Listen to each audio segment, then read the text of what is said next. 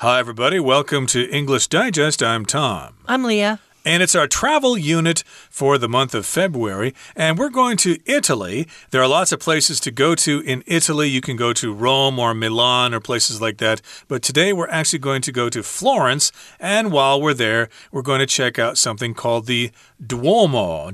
And if you're Catholic, you probably know a lot about Italy because that's where uh, Vatican City is basically. That's where the Pope is. And uh, if you go to Florence, which is probably a considerable distance away from uh, Rome, but still, it's a cool place to check out. And if you're in Florence, you can also check out this cathedral, and it's called the Duomo. And uh, yes, it's quite impressive, at least from the pictures I've seen. It does look pretty amazing with the dome that they created for it as well. And I was just trying to remember if I was right or not. And yes, I am. Leonardo da Vinci is actually from the Florence area. So mm. he is he is Leonardo da Vinci de, de Firenze, or that's the Italian word for Florence. So was this uh, place uh, built before he was born? So did he actually see it with his very own two eyes? Yes, he did. Okay, so if you go check this out, you will know that uh, Leonardo da Vinci once laid his eyes on this structure as well. So you will, in a sense, be a time traveler, and it will be a wonderful experience for you. So let's check this out the Duomo of Florence. It's a don't miss. Let's read the entire contents of our lesson now, one time. If you get the chance to travel to Florence, you'll have your pick of beautiful sights and historical monuments. For my money, though, you can't do better than the Duomo, or as it's formally known, the Cathedral of St. Mary of the Flower. I first heard about it in a high school history class, and once I saw a photo, I was captivated. Its exterior, decorated with colorful marble patterns, is a feast for the eyes, and the statues inside demonstrate spectacular artistry. Even before you are near enough to appreciate the details, the cathedral's massive red dome is a marvel to behold. Construction on the cathedral began in 1296 and lasted for more than 150 years. The original vision for the church belonged to the architect Arnolfo di Cambio. He loved the Gothic style and made it the predominant mode in his original design. After he died, those who replaced him on the project brought in other elements. Filippo Brunelleschi, one of these men, was responsible for constructing the iconic dome, which was hailed as a triumph when it was finally completed in 1436. Its design, by Neri di Fioravanti, was novel and elegant, but its construction required creative alternatives to the methods of Brunelleschi's day. For example, he eliminated the need for support scaffolding by building the dome in such a way that it could support itself during the construction process. Today, we have formulas for distributing stress while building, but this wasn't the case in the early 1400s. Brunelleschi had to rely on his large scale models and his intuitions as a builder. The cathedral's architecture and decoration make it well worth a visit. I've been twice, and I know with certainty that I could happily go back again and again to admire the cathedral and continue to learn about its history and art. I can't recommend it highly enough.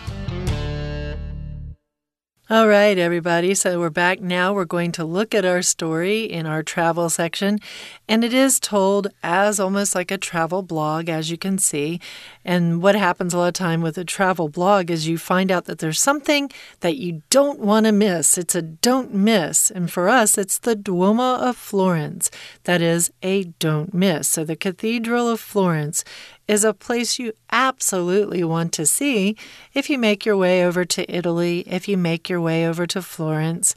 So, if you get the chance to travel to Florence, I love the way this starts out. If you get the chance to travel to Florence, you'll have your pick of beautiful sights and historical monuments.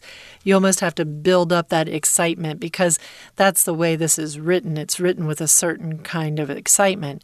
We're going to travel to Italy, we're going to go to Florence, and I'll have my pick of beautiful sights and historical monuments. I'll be able to find all these amazing things to look at beautiful sights, beautiful buildings, beautiful cathedrals, beautiful um, uh, museums, and things like that, and historical monuments as well. Uh, indeed, you'll have your pick, you'll have your choice. There will be lots of things to see and do there.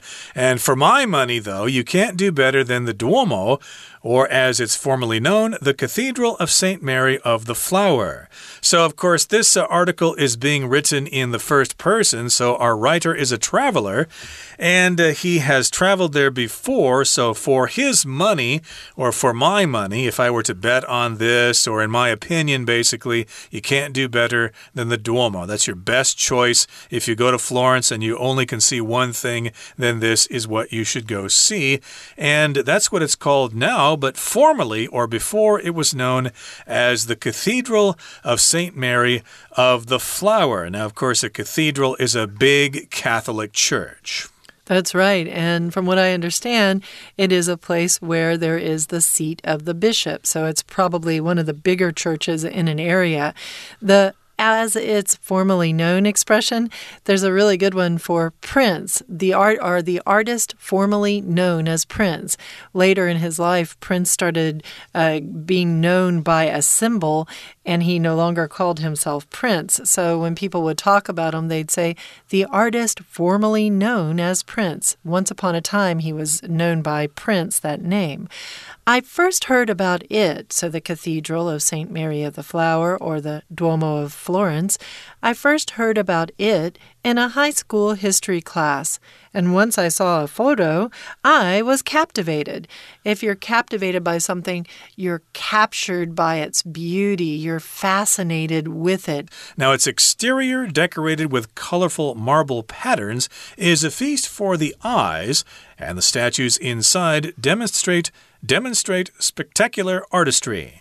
So, first of all, of course, when you see this building, you're going to see its exterior, the outside of the building, and it's decorated with colorful marble patterns. Of course, as you know, here in Taiwan, uh, we produce, or at least the people of Taiwan produce, some really great marble from the East Coast there, but we all know that Italian marble is uh, slightly better than the marble produced in Taroko there. So, if you see Italian marble, you'll be very impressed with it. Of course, lots of uh, famous statues were made from marble from Italy there. So you'll see all these wonderful marble patterns in the exterior, on the facade, I suppose. And that is a feast for the eyes. If something's a feast for the eyes, it's just really spectacular to look at. That's right. And a lot of times with different churches or cathedrals, they will be very beautifully decorated with things to attract the eye. A lot of times, historically, with churches, the money from the community, the community would give money, they would donate money, but they would also technically have to pay uh, a church tax as well in many different cultures.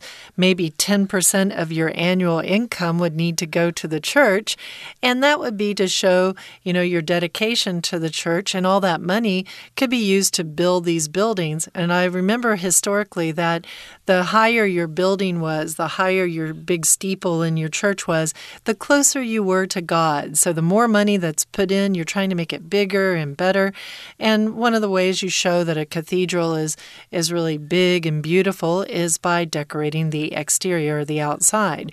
But you also have your inside. So the statues inside are also very important, and these statues demonstrate spectacular spectacular artistry. So they show, demonstrate here just means show. Um, spectacular means brilliant, amazing, incredible artistry. So technique, artistic technique. These statues are not just like, hey, dude, I can put a put my stone, put my um my my what is it called, my my my uh, chisel chisel to the stone and go bang bang bang. Mm. Look, it's beautiful. No, it required artistry. You needed it to really be very delicately done in the the stone statues are gorgeous when they're finished. If you're into that sort of thing, you can probably be very impressed by those statues inside in the interior, and they demonstrate or show us spectacular artistry. Artistry, of course, is the skill that artists have, and it is spectacular. It's fantastic. It's wonderful. It's really cool to look at. And even before you are near enough to appreciate the details, the cathedral's massive red dome is a marvel to behold. So you can probably see this from far away away even before you are near enough to appreciate the details. You can't see the details of the exterior yet, but still you can see that really big, that really massive red dome. That is a marvel to behold. A marvel is just something really fantastic, really great to look at. Uh, there are probably a limited number of marvels in the world. So, of course, the red dome is a marvel to behold. And if you behold something, you look at it and you see it and you go, oh, wow. right. And you can imagine that this dome would be a marvel to behold because it was one of the biggest domes around. It was actually only smaller. I'm not sure if it's still the case, but at the time, it was only smaller to the Pantheon, which is that huge dome that's sitting in the middle of Rome. And if you go inside the Pantheon dome, you go, wow, this is amazing. There's a hole at the top. You wonder how this big dome can kind of be held together. Domes themselves are pretty amazing creatures because they require quite a lot of techniques that we'll go into in just a little while after we listen to our Chinese teacher. Hello everyone，我是派老师。今天讲解的是二月份 Unit Twelve。The Duomo of Florence is a don't miss。这是一份篇章结构的练习题。文章介绍意大利 Florence 这座美丽城市的一个着名地标 Cathedral of Saint Mary of the Flower。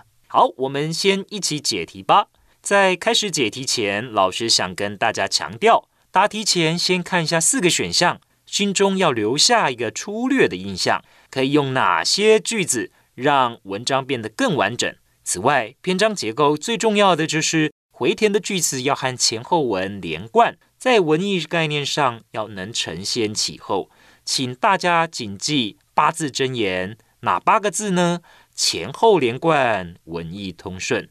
要记住，答题的时候一定要符合这个原则。任何的难题，相信都难不了各位的。好，我们现在先一起解第一题。第一题前面提到，我在高中历史课梯子听到这个城市的名字，一看到照片就着迷了。而后一句是，甚至在你还无法靠够近。以充分品味细节之前，这座大教堂巨大的红色圆顶已是一项令人叹为观止的奇迹。前一句先引导读者进入大教堂迷人外观这个主题，而后一句则提到了教堂的红色圆顶，所以中间的句子势必也与教堂外观有关。所以第一题选 B，its exterior。decorated with colorful marble patterns, is a feast for the eyes, and the statues inside demonstrate spectacular artistry. 它的外观以五颜六色的大理石图案装饰，是一种视觉的飨宴；而内部的雕像则展现了壮观的艺术性。We're going to take a short break now, but please stay tuned. We'll be right back.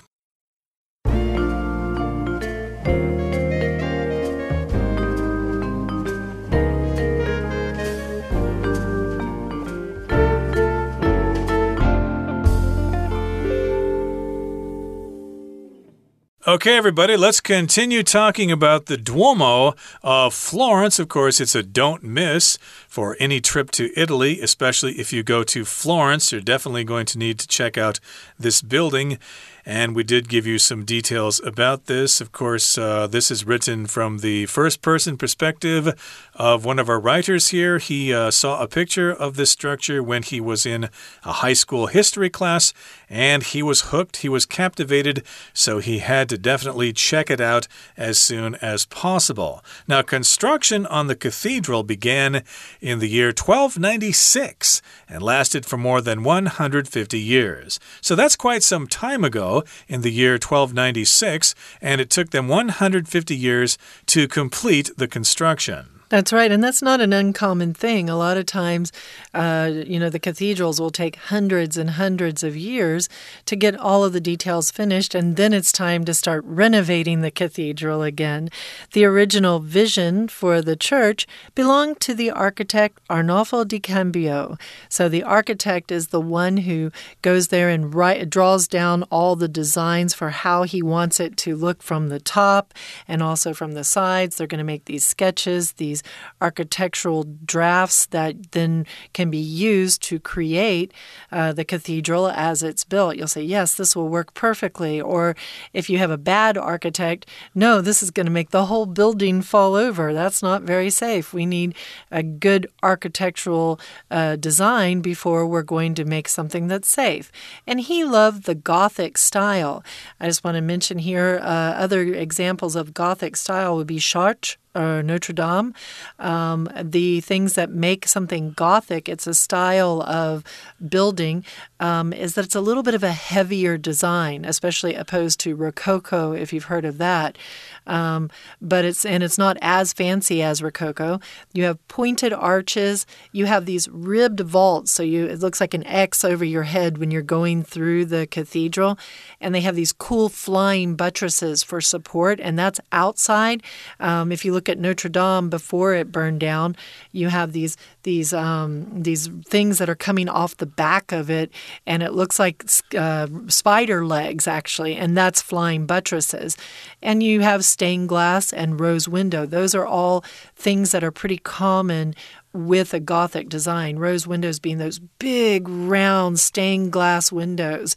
And that's something you can see in Chartres in France if you would ever get the chance. Right. So, of course, this was built in 1296. So, that was the architectural style that was popular at that time, the Gothic style. And, of course, that's what the architect chose to design his building with, the Gothic style, and he made it the predominant mode in his original design. So here it's predominant, it's the main style in the building, probably not the only style that uh, the architect used in this building, but it's the main one, the one that is predominant, the one that you notice the most. That's right. And a lot, again, you're talking about 150 years. So the Gothic period of architectural design might have gone away and another style might have come up and, uh, and your original architect has passed away. So other people come along. And after Cambio died, De Cambio died, those who replaced him on the project brought in their other elements. So you have Filippo Brunelleschi, Brunelleschi and he is one of the men who was responsible for constructing the iconic dome, which was hailed as a triumph when it was finally completed in 1436. Iconic here means it's the thing that you that you recognize. Like for example, maybe you're driving down the streets of Florence and you see this dome, and that is the thing you connect. That's the icon that you connect when you think of Florence is this dome in this cathedral. It's the main thing that connects you to that area. Right. Iconic just means it has some sort of symbol for the place, like uh, the Colosseum is an iconic structure for the city of Rome. So, of course, this dome is the defining feature of this work of architecture and probably of the city of Florence itself.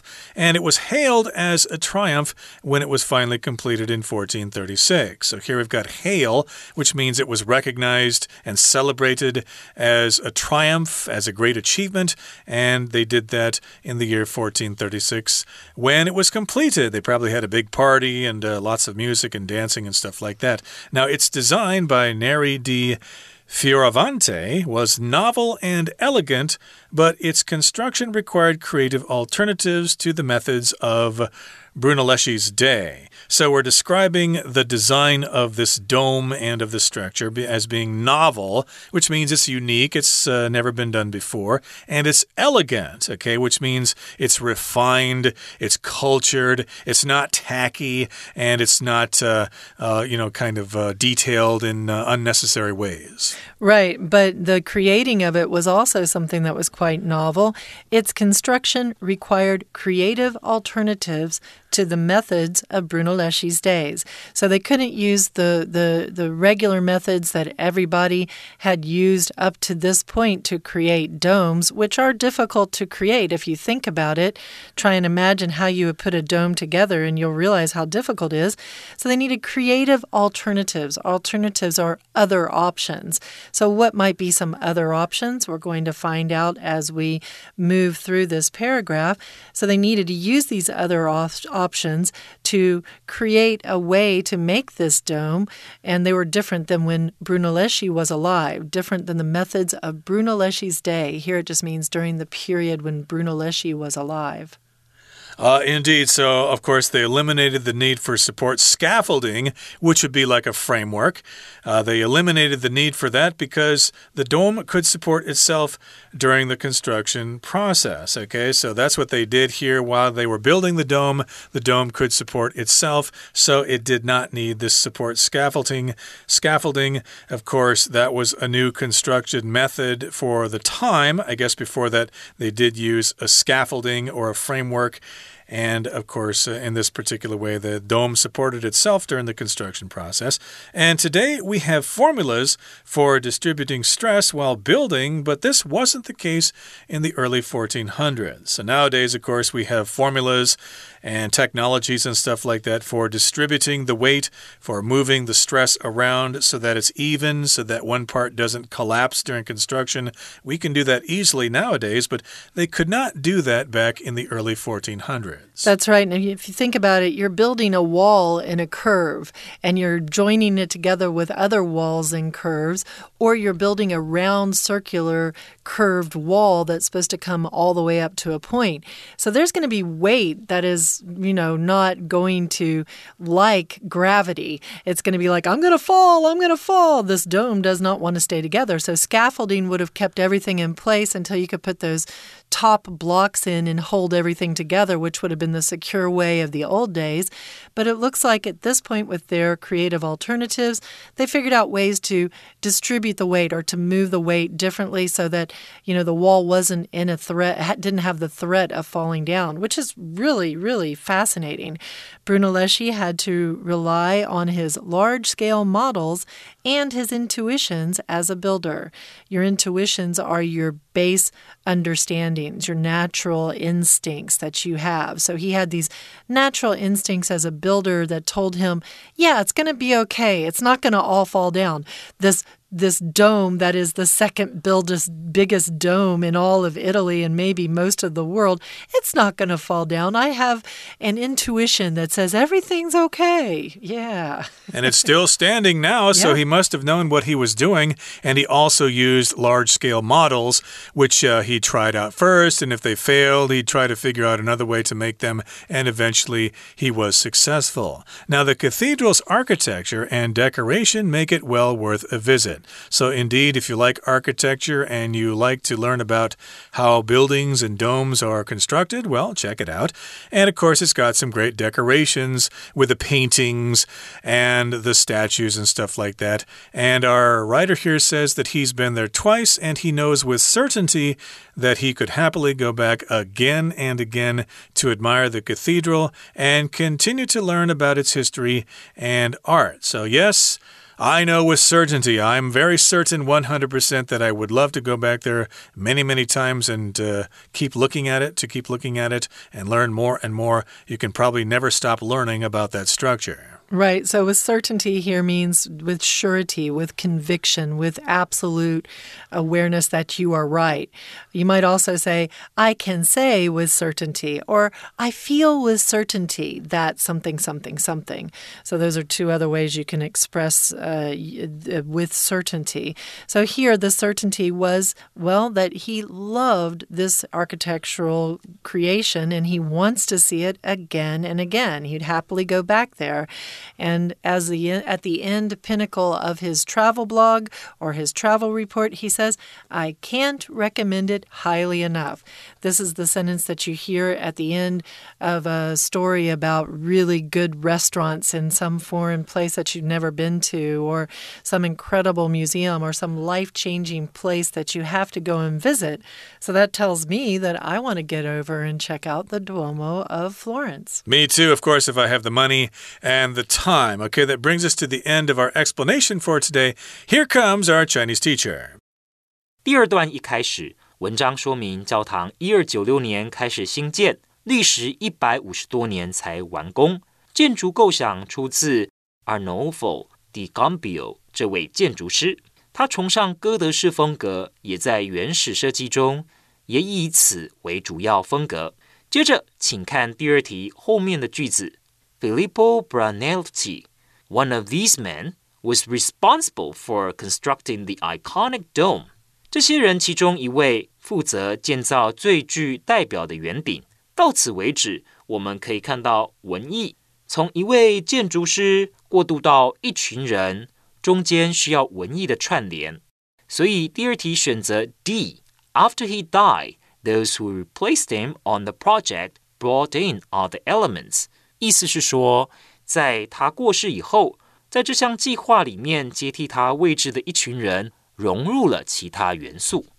接下来，请看第三题，请看前一句，Its design was novel and elegant。这边这句话的意思是说，圆顶的设计新颖而高雅，但建造圆顶需要当时创新。非常新创的功法，而后一句 "Today we have formulas" 这个句子表示我们目前有公式可以依循，在建造圆顶时分散压力。不过，在西元一四零零年代初期，情况并非如此。前后句都是在谈圆顶的建造，所以第三题也必须找一个跟圆顶建造相关的句子。所以我们答案选择 A。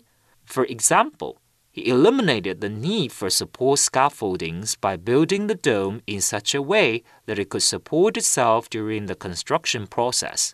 中文意思是，例如他建造圆顶的方式根本不需要支撑性鹰架，建造过程中建物本身可以提供支撑力。最后第四题，前一句提到我已经造访过教堂两次了。 我很明白的知道，我很乐于一再就地重游，欣赏教堂，深入历史艺术当中。根据前一句，我们可以推测，作者根据自身经验，强力推荐这个景点，以此作为本文的结论。而选项 C 以 I 来当做主词，延续了空格前面作者自己本身的经验，大力的向读者推荐这个景点。It 文意呢连贯通顺，所以第四题选 C。以上就是老师对这一篇篇章结构所做的解题中文讲解，谢谢大家。All right, everybody. For English Digest, that's the end of our article for today. I'm Leah. And I'm Tom. Goodbye. Bye.